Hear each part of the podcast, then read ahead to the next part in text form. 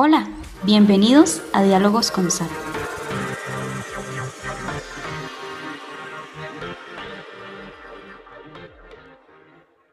Bueno, Denis, es un gusto estar con usted y vamos a hablar de un tema muy interesante. Vamos a hablar de liderazgo, pero no de liderazgo como se suele hablar comúnmente. Así que te lo dejo, te lo dejo a vos. Eh, ¿De qué vamos a hablar hoy? ¿De qué clase de liderazgo o, qué tema relacionado con el liderazgo? Bueno, eh, un gusto compartir con ustedes este tema tan amplio, tan maravilloso, tan, tan bonito. Pero hoy vamos a tocar un tema que muy pocas veces se habla, que quizá muy pocos líderes tienen la valentía de hablar públicamente, y es el lado oscuro del liderazgo. Aunque sea un poquito extraño, tiene mucho sentido. Entonces, el propósito de hoy es que todos veamos, que aprendamos y compartir experiencias propias de que el liderazgo tiene un lado oscuro, que tal vez nadie se atreve a hablar porque es como un poquito hasta penoso, ¿verdad? O es exponerse mucho. Pero yo voy a abrir mi corazón con ustedes y les voy a compartir experiencias que viví que me hicieron ver que sí existe el lado oscuro del liderazgo. Eh, me parece bastante curioso porque, bueno, cuando se habla de liderazgo, se pone como una posición deseable, como un sueño, y no solo en el ámbito de iglesia, sino también eh, pues en temas de, tal vez marketing, de empresas o cuestiones así, siempre se apunta hacia, hacia buscar eh, posiciones de liderazgo o ejercer influencia, eh, por ejemplo, en redes sociales y diferentes cosas. Entonces siempre se pone como, como algo deseable. Entonces me llama la atención cuando hablas del lado oscuro de, liderazgo. Entonces, ¿a, ¿a, qué te refieres con, con esto? Ok, ¿qué te parece si yo te digo una paradoja un poco fuerte, tal vez un poco, eh, sí fuerte, chocante, que el, el, gran fracaso de los líderes es tener éxito, de algunos líderes es tener éxito. Para algunos líderes el fracaso es tener éxito. Entonces suena un poco paradójico, ¿verdad? Pero sí, escuchaba una frase de un, de un predicador que admiro mucho, que me pareció muy sencilla, pero muy interesante, muy profunda al mismo tiempo, y él decía, si quieres conocer a alguien de verdad, dale privilegios. Entonces yo decía, wow, qué interesante. Porque es cierto, una persona, o la mayoría de todos, yo, creo que todos solemos comportarnos muy diferente cuando tenemos una posición, como lo, como lo mencionabas ahorita, o cuando nos dan ciertos privilegios, porque ya no es lo mismo estar bajo autoridad que tener personas que te siguen o que te admiran o que quieren ser como vos. Entonces, eso suele cambiarnos para bien y si no lo manejamos correctamente, nos puede cambiar para mal. Entonces, a eso más o menos me estoy como que me refiero. Por eso te decía que la gran paradoja es eso, que el, gran fracaso de algunos líderes es tener éxito, ¿verdad? No, me parece eh, súper curioso. Entonces, quizás más bien si puedas, eh, si pudieras contarnos, eh, pues, qué tipos de éxitos hay, ¿no? Que son sanos o, en qué momento se da este, que el éxito se, se, convierte en algo malo, ¿no? Porque no todo éxito sería algo malo, ¿no? no, no, por supuesto. Siempre es algo lo que se busca. Entonces, ¿cómo, cómo un líder quizá pudiera identificar eh, cuando un éxito es peligroso y, y cuándo sabe que va por buen camino?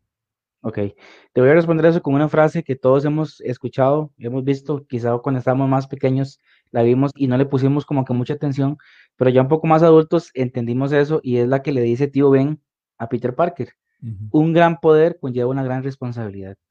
Y es cierto, no solamente desde, el, desde la perspectiva espiritual, sino como tal, el liderazgo se aplica en todas las áreas, ¿verdad? En una empresa hay líderes, en una iglesia hay líderes, en una familia hay líderes, en un barrio hay líderes, en un equipo de fútbol es el, el capitán, ¿verdad? Que es el líder de todo el equipo.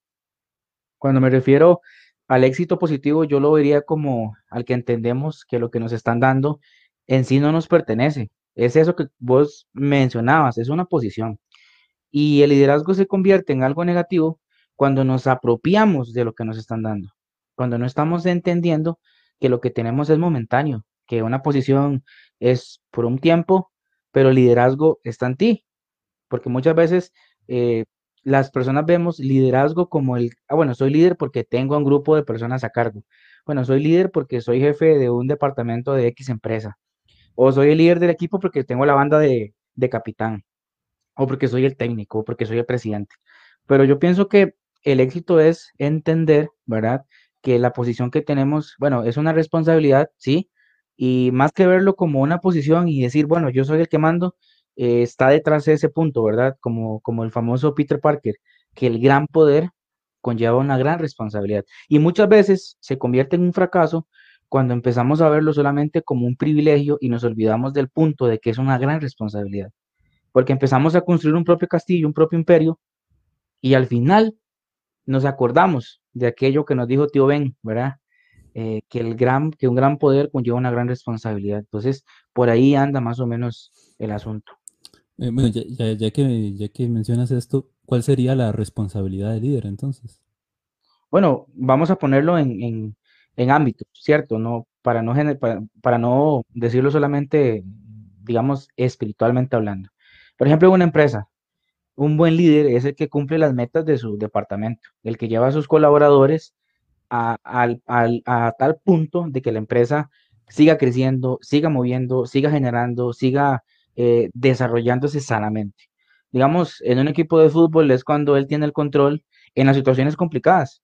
Si vemos eh, los que nos gusta tal vez los deportes, decimos, es que es un gran capitán, porque en los momentos de conflictos o en los momentos difíciles suele poner un orden y también en los momentos de felicidad. Admito que yo no soy del Barcelona, pero para mí el mejor capitán de la historia del fútbol, o uno de los mejores, es el famoso Carlos eh, o Carles Puyol. No sé si ustedes han visto una, una famosa escena donde ellos están goleando un equipo, literal, los están humillando, y entonces eh, el que mete el gol, no recuerdo cuál jugador era, y otros empiezan a hacer una coreografía y a bailar, y entonces él llega corriendo y los separa y les dice que sigan, que no pasa nada. Entonces es el que maneja el control, el que, el que mantiene a sus demás compañeros con la mente fría y que estamos, eso es un juego, o sea, nada más, tranquilos.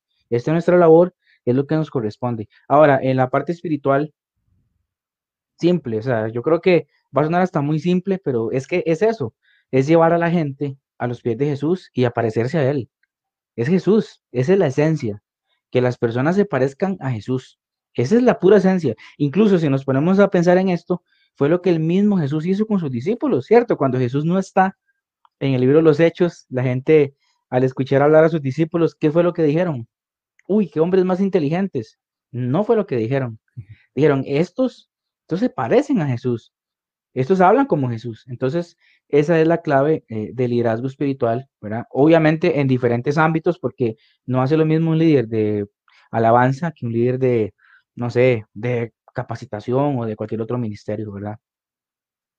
Sí, mencionaste varias cosas eh, que me parecen interesantes, entre ellas eh, la palabra que se podría prestar, ¿no? Para también para cosas negativas y es control, ¿no? Este, ¿qué, qué piensas que, puede pasar con este tema, ¿no? Control, liderazgo, ¿qué, ¿qué relación tienen estas dos palabras? Pues es una de las palabras claves de liderazgo porque si bien es cierto, ser líder te conlleva, bueno, conlleva a, tener control, ¿verdad? Porque eh, Maxwell dijo una frase que a mí me gusta mucho y es que él dijo, eh, todo cae o todo se levanta por el liderazgo. Entonces, tenemos control, obviamente, tenemos control de un departamento, tenemos control de un equipo, tenemos control de las personas, pero si eso no se maneja correctamente, podemos creernos o hacernos eh, pensar y nos, y nos, y nos, y nos nos compramos nuestra propia idea de que manejamos más allá de los límites que verdaderamente el liderazgo tiene. Porque, por ejemplo, cuando tenemos a, personas a cargo, tal vez sin darnos cuenta, porque es una línea casi invisible y es muy sutil que no solemos darnos cuenta, eh, no nos damos cuenta y ya estamos manejando a las personas o a nuestros colaboradores más de la cuenta. Entonces, pensamos que son nuestros pensamos que podemos tomar decisiones por ellos, pensamos que es sano eh, decidir por ellos. Eh, bueno, yo tuve el, privilegio hace algunos añitos atrás de tener a cargo muchas personas, los cuales sigo amando muchísimo, y yo me daba cuenta de eso, cuando sin, sin yo ser consciente, ya yo me estaba metiendo en asuntos que yo tenía que hacer una pausa, decir, un momento, yo no puedo meterme aquí, o sea, yo no soy el papá, ni la mamá, ni el... No, o sea, por más amor que les tengo, yo no puedo tomar decisiones por ellos. Me, tocó casos extremos, ¿verdad? Donde y me metían a mí en broncas para que yo, y es más, llegaban y me decían, es que yo hago lo que usted me dice. Y eran cosas que no tenían absolutamente nada que ver con cosas de la iglesia ni nada. Y yo decía, pero un momento, esto no es del todo sano, porque luego si yo le digo, haz tal cosa y le va mal, ¿quién es el responsable? Entonces soy yo y, y, no, y, no, y no me puedo tomar esa, esa libertad. Entonces el control puede ser nocivo cuando sobrepasa los límites, los límites que, que realmente son necesarios en, en lo que tiene que ver con control. Y en esa imagen tan, tan bella que se tiene generalmente eh, de liderazgo, voy a hacer aquí un poco, eh, meter un poco de cizaña, ¿no? pasa eso, ¿no? A los líderes, este, pasa, más bien hago la pregunta, ¿no? ¿Pasa eso? ¿Los líderes controlan fuera de los límites a las personas? Sí, sí, sí, claro. Yo pienso que, es más, voy a, voy a, voy a ser picante en esto que voy a decir, pero es la verdad. Yo pienso que el líder que, que se ponga enfrente de alguien y diga que nunca se ha pasado, estaría mintiendo. Yo pienso que el único líder o los únicos líderes, bueno, digo únicos porque, digamos, el apóstol Pablo vemos que tuvo un liderazgo ejemplar, pero hablo de Jesús. El único líder que no hizo eso fue Jesús. O sea, porque nuestra tendencia humana es, esa, esa es nuestra naturaleza, ¿verdad? De sobrepasar el, control. A veces eh, son cosas que uno no se da cuenta. Hay líderes que sí tienen tal vez una forma más eh, abierta de expresar su control y otros que solemos ser más sutiles. Yo, yo me considero que fui de los líderes, bueno, soy líder porque aunque no tengo gente ahorita a cargo, mucha gente, sí tengo gente a cargo, pero no, no así como antes, pero en aquellos tiempos era algo muy sutil, ¿verdad? Yo era como en, en, mis pequeñas acciones, yo, tal vez para no ser tan, tan, tan abierto, pero sí tenía tal vez un poquito más del control de la cuenta y eso me hizo meterme en problemas. Entonces yo pienso que sí es algo que todos hemos vivido, quizá uno más que otros, pero, pero sí, sí, claro que sí pasa. y con respecto a lo otro que mencionabas anteriormente, que, dije que también me había parecido interesante, es eh, eh, el tema de que se parezcan a Jesús, ¿no? Creo que, todos podríamos caer en, la tentación de heredar nuestros, nuestros propios gustos, por así decirlo, ¿no? como, de, como de tener una fábrica de, mini líderes o, mini yo, por así decirlo. Sí, sí, sí, sí, sí, claro. De hecho, te voy a, comenzar, a, eh, a, compartir algo como estamos conversando. Eh, era, muy, era muy vacilón porque es cierto, yo pienso, es que son, son líneas muy sutiles que a veces no solemos ver, pero el punto es que no está mal infundir o, pasar hábitos buenos a las personas que nos rodean. Eso no es el punto, eso, eso está bien, pero hay un límite, hay un límite. Este, yo recuerdo, no voy a mencionar nombres jamás, por amor y respeto a todas las personas, pero sí habían casos donde era como lo que el líder diga, o lo que el líder piense, o si el líder quiere, yo quiero, y eso no está bien.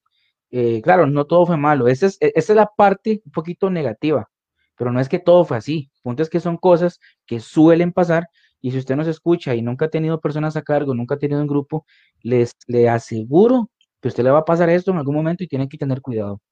Pero sí, sí, claro. De hecho, ya después, cuando ya no es más maduro, ya yo solía decirle a las personas, yo no quiero mini Denis, yo quiero una versión suya, yo quiero una versión suya, hágalo su manera hágalo su estilo. Y era muy bonito ver cómo el talento de las demás personas se desarrollaba haciendo ellos mismos. Ahora, uno les infundía cosas, ¿verdad? Uno les infundía cosas. Por ejemplo, una de las cosas que yo infundí eh, fue el amor a la palabra y el amor a la Biblia. Entonces yo recuerdo que, que hacíamos estudios de la palabra y muchos llegaron a, a, enamorarse de la palabra de Dios porque yo sé, de alguna forma Dios me permitió transmitirles eso y eso es genial. Pero al verlos hacer algo, siendo ellos, era lo mejor verlos a ellos siendo ellos mismos, pero adaptando las cosas buenas que, uno les puede transmitir era lo mejor, ¿verdad? No, eh, es, muy cierto, ¿no? También es hasta cierto punto, ¿no? Imposible que en una relación no, este, no se peguen, pues, esas quizá manías del otro, aunque sean buenas, ¿no? Eso, más bien es, es bueno. Y bueno, eh, por aparte también conversábamos todo este tema de, del lado oscuro, este, que es así súper curioso, ¿no? Eh, y bueno, ¿qué relación tiene eso, ¿no? El, lado oscuro con el, con el liderazgo. Ok, bueno, pues obviamente sé que el título tal vez suena un poquito extraño, un poquito fuerte, ¿verdad? Porque como el, el, lado oscuro del liderazgo. Pero sí hay un, sí hay un lado oscuro de liderazgo es, es y, yo lo puedo resumir en, una, en una simple palabra. Y esto aplica tanto en lo espiritual como en lo laboral, en cualquier cosa. Yo pienso que uno de los errores que, se, que, el, que el ser humano comete es creer, creer de una forma hasta tóxica en uno mismo y pretender que uno es el que, genera todo, que uno aprendió solo, que uno no ocupa ayuda de nadie, que uno es muy capaz, que solo uno lo puede hacer bien. Un llanero ya empezamos, exacto, un llanero solitario.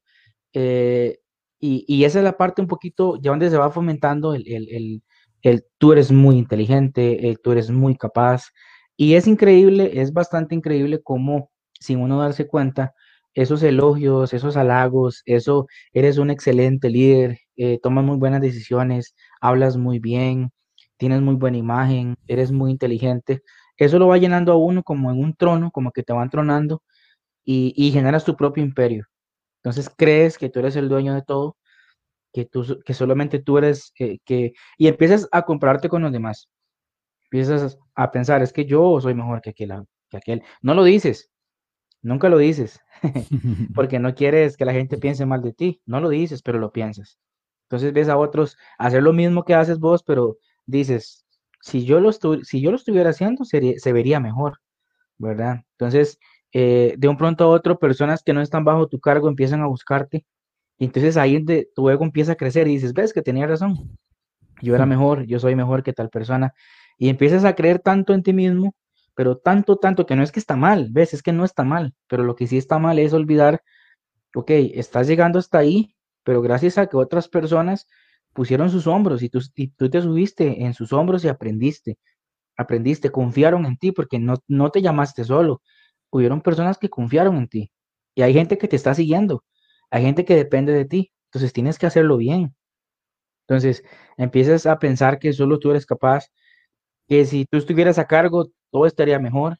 Entonces ya, ya, ya las, las motivaciones que al principio eran buenas, ya dejaron de ser buenas, porque van por otro, ya van por otro sentido. Ya no quieres, ya no sueñas con que la gente se parezca a Jesús. Ahora quieren, quieres que se parezcan a ti. Quieres que piensen como vos piensas. Quieres que actúen como actúas vos. Y en fin. Bueno, hace poco hablábamos del, tema del control y que puede ser eh, nocivo o dañino para, las personas que, rodean a, ese líder, eh, pero ahora mencionas el tema de la presión, ¿no? Este, ¿qué, podría, qué, efectos puede tener ¿no? la, presión en, alguien que está ejerciendo liderazgo? ¿La presión en qué sentido? Eh, es que, digamos, mencionas, hay personas que te están viendo y todo te tiene que salir ah, bien. Eh, eso, sonaría como, ¿verdad? Un líder eh, no se puede equivocar, ¿verdad? Porque hay personas viéndote. hay personas que confían en ti. No solo las personas que, digamos, que van detrás, detrás tuyo, ¿no? Los de atrás vienen conmigo. No solo esos, sino también los que confiaron en darte, eh, digamos, cierto cargo. Entonces, digamos, ahí se están poniendo una presión o unas expectativas. sí, claro. La persona se está, digamos, desgastando o viviendo por, por cumplir eso. Entonces, digamos, esa presión también puede llegar a ser, a ser, a ser nociva, ¿no? El, hecho de pensar de que eh, un líder no puede permitirse sentir ciertas cosas, no sé, miedo, tristeza, desconfianza, sí, sí. Este, incertidumbre, ese tipo de cosas. Sí, claro que sí. Voy a compartirte algo pequeño, pero que nunca se me va a olvidar. Y esas cosas fueron fomentando madurez en mi liderazgo. Eh, una vez una persona, una persona que estaba en esa congregación, no sé si, bueno, sí, sí, sí fue algo de parte de Dios, porque yo creo en que Dios te habla por lo que Él quiera. Entonces, Dios le puso una, eh, Dios le puso una palabra, perdón, en su corazón y al, y al final de, una, de, un, de un servicio se me acercó y yo estaba en ese momento, ¿verdad? En el apogeo del liderazgo donde, donde tú eres el ejemplo, como acabas de mencionar, la gente tiene expectativas altas, la gente no, no ni se imagina que, que sufres, que lloras, que tienes necesidad, en fin. Entonces él, llegó y me dijo lo siguiente, y me dijo, quítese la capa para dormir, es muy cansado dormir con la capa puesta. Y a mí me dio risa en, en frente de él, pero por dentro me trituró. Y dije, es cierto.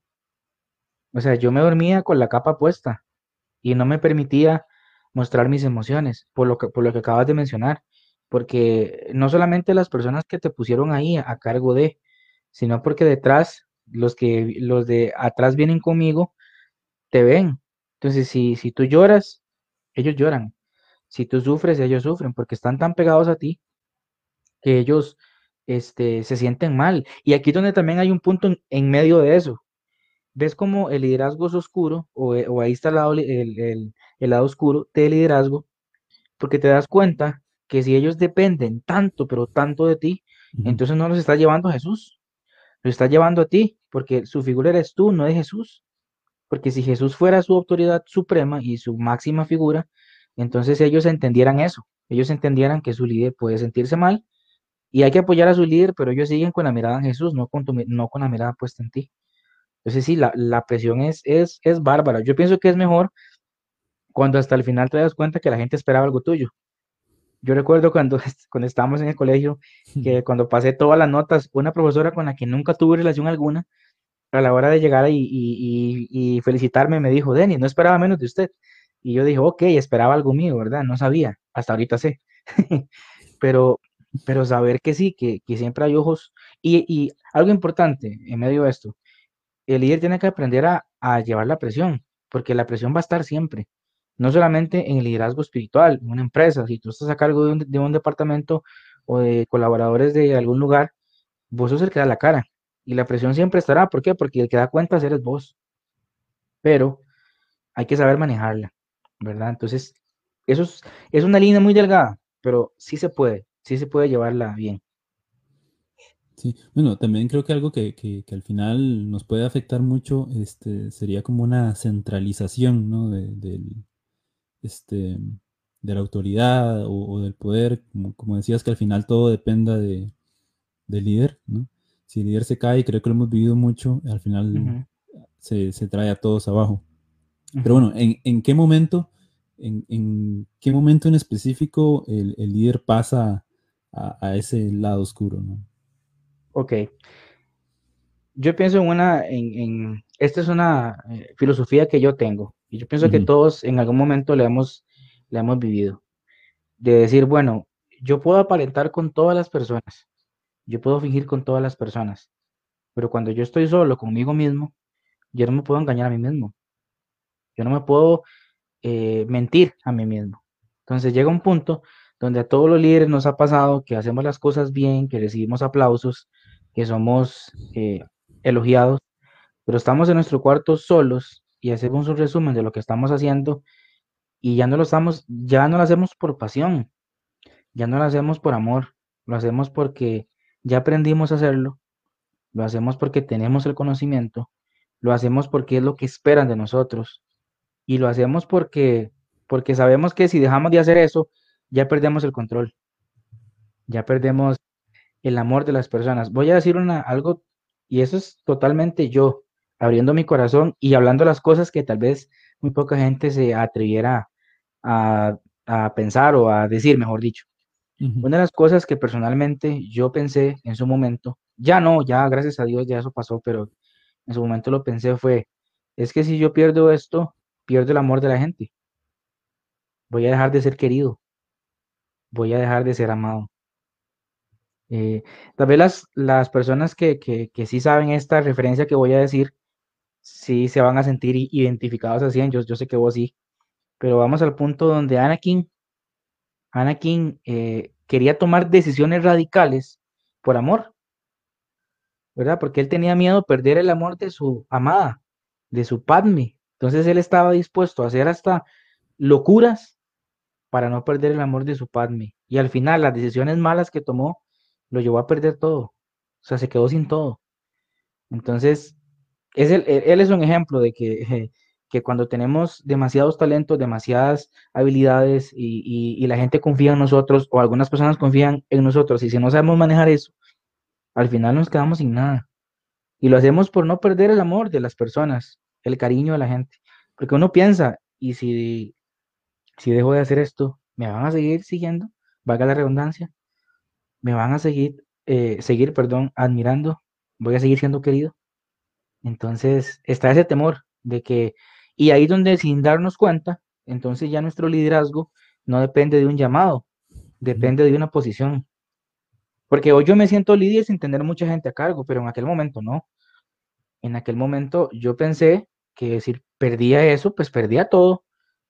Y, y eso es triste, vivir en esa de que tengo que hacer esto porque si no, pues pierdo esto y me quedo sin el amor de las personas que me, que me rodean. Ahora, eso fue lo que me pasó a mí. Tal vez a otros líderes les importa más el control o les importa más la popularidad o la fama. Pero en aquel momento a mí, y soy muy honesto, lo que me más miedo me generaba era perder el amor de las personas que tenía a cargo. Sí, entiendo. No, no, muy, muy buena, este, muy buena imagen con, con todo el tema de Anakin. Em, pero bueno, ya que, ya que todo eh, líder ¿no? pasa por, por estos momentos em, como de quiebre, podríamos llamarlo, ¿no? Eh, son como puntos decisivos. Em, ¿Qué diferenciaría ¿no? a, un, a un líder maduro de, de uno inmaduro en, en, ese tipo de situaciones? Ok. Bueno, yo, yo gracias a Dios estuve en, las dos, en los dos extremos. Estuve del lado eh, inmaduro y del lado maduro. Primero, yo pienso que hay, hay varios síntomas o, hay, o, hay, o hay cosas que son claves para diferenciar uno del otro. Una de las, y, por eso te decía que la gran paradoja es eso, el fracaso del líder es tener éxito.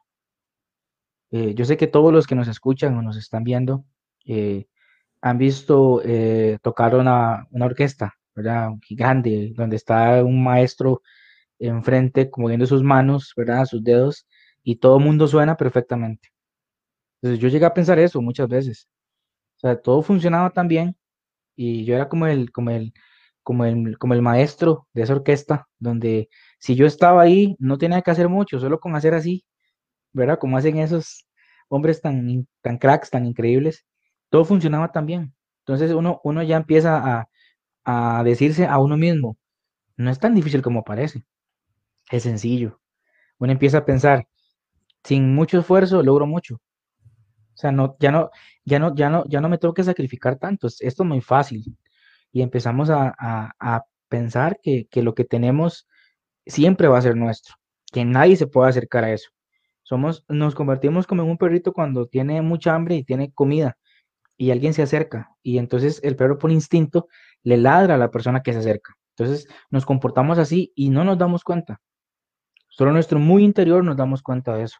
Nos olvidamos de que lo que tenemos no es de nosotros, es de Dios. Y nos da un temor increíble, y esto yo sé que muy pocos líderes se van a atrever a decirlo así públicamente, pero nos da un terror increíble perder la posición. Hmm. O sea, no, no, no nos imaginamos el punto de que nos digan, eh, bueno, entréganos eso. ¿Por qué? Porque nos hicimos tan dueños de eso que pensamos que sin eso no podemos estar tranquilos o ser felices. Ahora, la otra parte es la parte del líder maduro. El líder maduro en cualquier momento está preparado para entregar la posición que se le dio, porque entiende que no es algo suyo, es, es, algo prestado, somos mayordomos de algo. Y entendemos algo muy importante que el líder maduro no entiende. El liderazgo no es tener gente a cargo. El liderazgo es una influencia que va más allá de tener gente a cargo. Hay líderes que no tienen gente a cargo y son buenos líderes. Usted, bueno, hoy vivimos en la era de los famosos influencer, ¿cierto? Donde seguimos, yo soy uno, me encanta ver YouTube y, seguimos eh, youtubers de, cualquier índole, ya sea científicos, ya sea, eh, no sé, gente que viaja por todo el mundo o gente de política, etcétera, etcétera. Y esas personas, tal vez sin tener mucha gente a cargo, son líderes mundiales. Hay gente que jugando un videojuego enfrente de un computador tiene millones y millones de seguidores a nivel del, del mundo. Entonces, ellos son líderes, son líderes y no tienen mucha gente a cargo. De todos esos 40 que los ven, no están a cargo los 40 millones de personas o millones que los siguen, no. Pero el líder que es maduro entiende eso. Y yéndolo desde la, desde la parte espiritual, el líder maduro no pierde de vista que la meta no es que la gente sea como uno, ni es que la gente haga lo que uno espera que hagan. La meta es que esa persona que tienes a cargo se parezca mucho a Jesús y que llegue un punto donde tú le puedas entregar a esa persona a Jesús y decirle, bueno, ya yo, ya, ya yo le entregué todo lo que pude haber entregado, ya de aquí no puedo hacer más. Entonces ahí va, ahí, ahí va la parte tuya. Ya no me puedo meter en eso, pero yo te lo entrego, me lo prestaste o me la prestaste, hice mi trabajo y aquí está. Y está siempre abierto a que te digan, eh, Denis, haz esto, Denis, haz lo otro, sin temor a perder el amor de la gente. Porque entiendes que el amor de la gente hacia tu persona no depende por lo, de lo que haces, depende de quién eres. ¿Verdad? Bueno, eh, con todo lo que mencionas, creo que, a veces solemos invertir ¿no? mucho en, habilidades y, muy poco en el corazón. o, propiamente, digamos, en términos de, iglesia, en, la relación con Dios. Eh, bueno, y ahí puede, puede haber un, un peligro. Este, ¿qué más? Bueno, ¿cómo para un líder que ya se encuentra en, una posición como la de Anakin, ¿no? Eh, esa es una posición de no retorno, ¿no? Este, ya un poco em, poseído, por así decirlo, o destruido, em, o de verdad sin esperanzas, eh, o totalmente eh, cubierto de, temor o de diferentes situaciones. ¿Es una posición de no retorno o se puede volver? ¿Cómo, cómo podría un líder que está en, esa situación este, encaminarse nuevamente?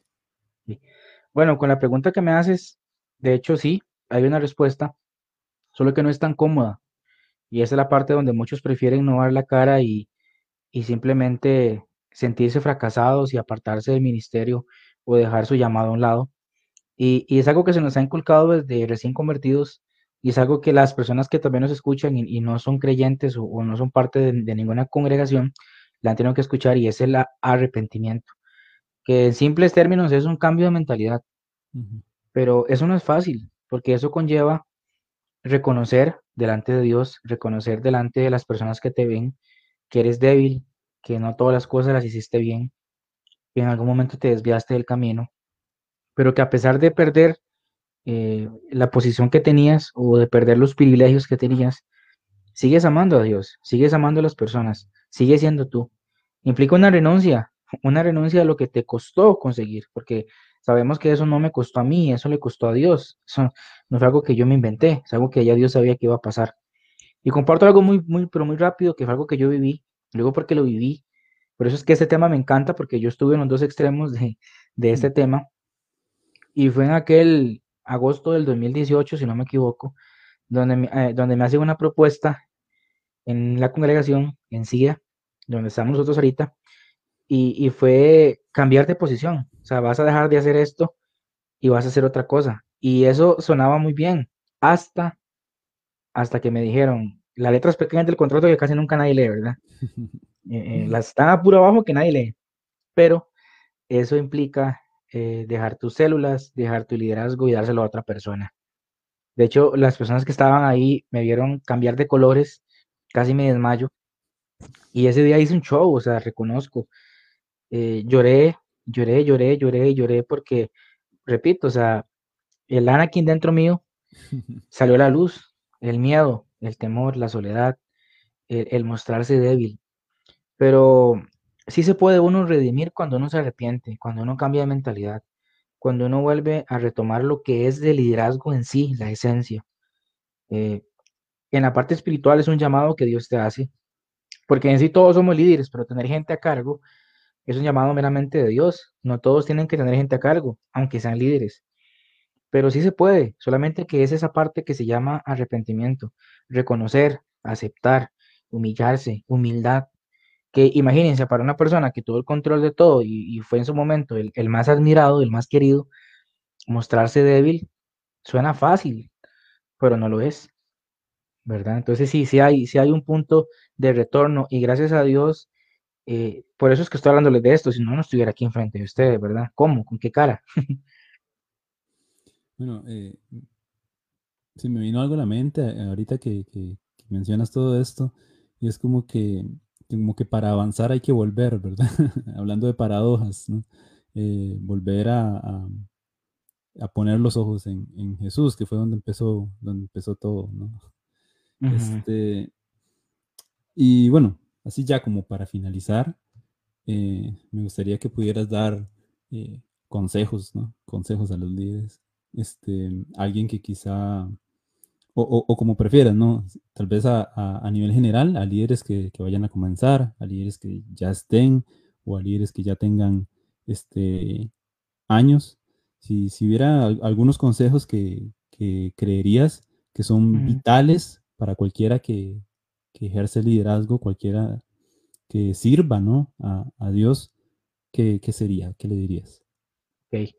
Bueno, primero que todo, humildemente, porque sé que en esto es un tema súper amplio, pero a simple rasgos yo pienso que es importante siempre tener mentores, siempre tener gente a, a, tu lado.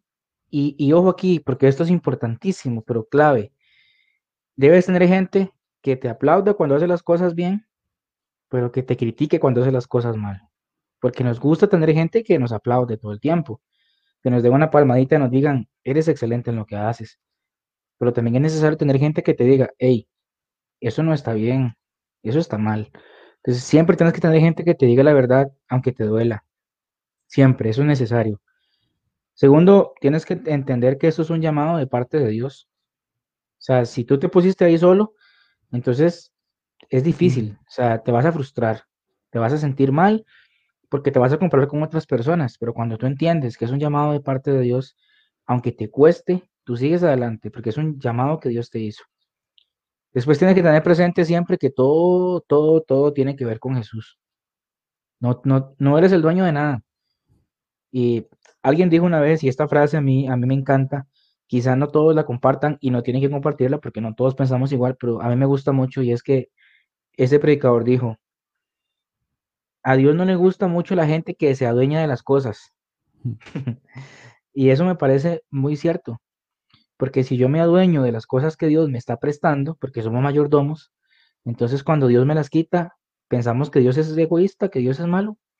Y Dios no es egoísta, Dios no es malo. Entonces, eh, no tenemos que hacernos dueños de nada. Somos simples administradores, simples mayordomos de lo que Dios nos da. Algo muy simple, muy sencillo, pero que es importante es amar lo que haces. Tienes que amar lo que haces, porque si es una carga, ya no es un deleite, eso es como un pip, danger, danger, danger, ¿verdad? Eso es una, es una alarma. Por ejemplo, eh, te pongo como, como ejemplo, los que conocemos a William sabemos que este hombre es un, es un devorador de, de libros extraños que yo nunca me atrevería a leer porque no entendería nada. Pero este hombre es un apasionado. Y yo nunca lo he escuchado decir, y es que tengo que leerme un libro muy grande, qué pereza. Más bien siempre lo veo promocionando eso. Entonces, el líder que es apasionado por lo que hace, eso respira, sueña, suda liderazgo, se nota. Yo tuve el privilegio de, compartir esto con, con, muchas personas que aprendí muchísimo de ellos eh, personas apasionadas que me inspiraron. Entonces, ama lo que haces, disfrútalo, apasionate de esto que haces, eh, investiga, da lo mejor de ti y ama a las personas que tienes a cargo. No son un objeto, son seres humanos que Dios te depositó. En el libro de Hechos, capítulo 20, versículo 28, si no me equivoco, eh, dice Lucas que, bueno, él, es, escribe y, dice algo que me encanta, que, que las ovejitas que Dios nos dio fueron pagadas a precio de sangre, ¿verdad?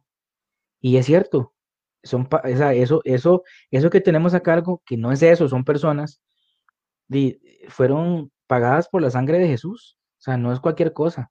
Y de hecho, de hecho, ya como para ir cerrando, algo que tiene que ver ya un poco más allá de lo que es liderazgo, es que aunque pase el tiempo y aunque esas personas que tuviste a cargo en, ese momento ya no estén a tu cargo, síguelos amando. No porque fueron tus, digamos, tus discípulos y porque ya no lo son, ya no, ya no tienes que amarlos. No, síguelos amando. Síguelos amando, aunque estén perdidos, aunque estén afuera, ámalos. Síguelos amando. Y, y ojo, cuando digo seguirlos amando, no quiere decir escribirles todo el tiempo, porque hay gente que, que cree que amar es escribir a la gente todo el tiempo y estar encima de ellos. Pero tus oraciones que nadie escucha, que nadie ve, son las más importantes, tus buenos deseos. Yo tengo el privilegio de tener contacto con muchas de esas personas que tuve a cargo y los sigo amando igual. Y, y, unos están súper bien, ¿verdad? Super, se han hecho personas de éxito, personas estudiadas y demás. Otros, lastimosamente, no, pero vale lo mismo el que siguió los buenos pasos y el que no. Síguelos amando, síguelos amando sin importar nada. Y obviamente, eh, estudia la palabra, estudia la palabra de Dios, lee libros de liderazgo, desde los más básicos hasta los más fuertes. Eh, y, y, nunca creas que eres tú, nunca, siempre es Jesús, siempre es Jesús. Eso sería. Eso sería.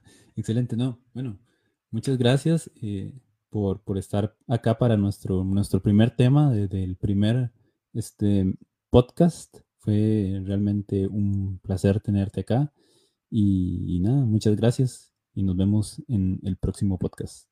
Muchas gracias, saludos a todos y a todas.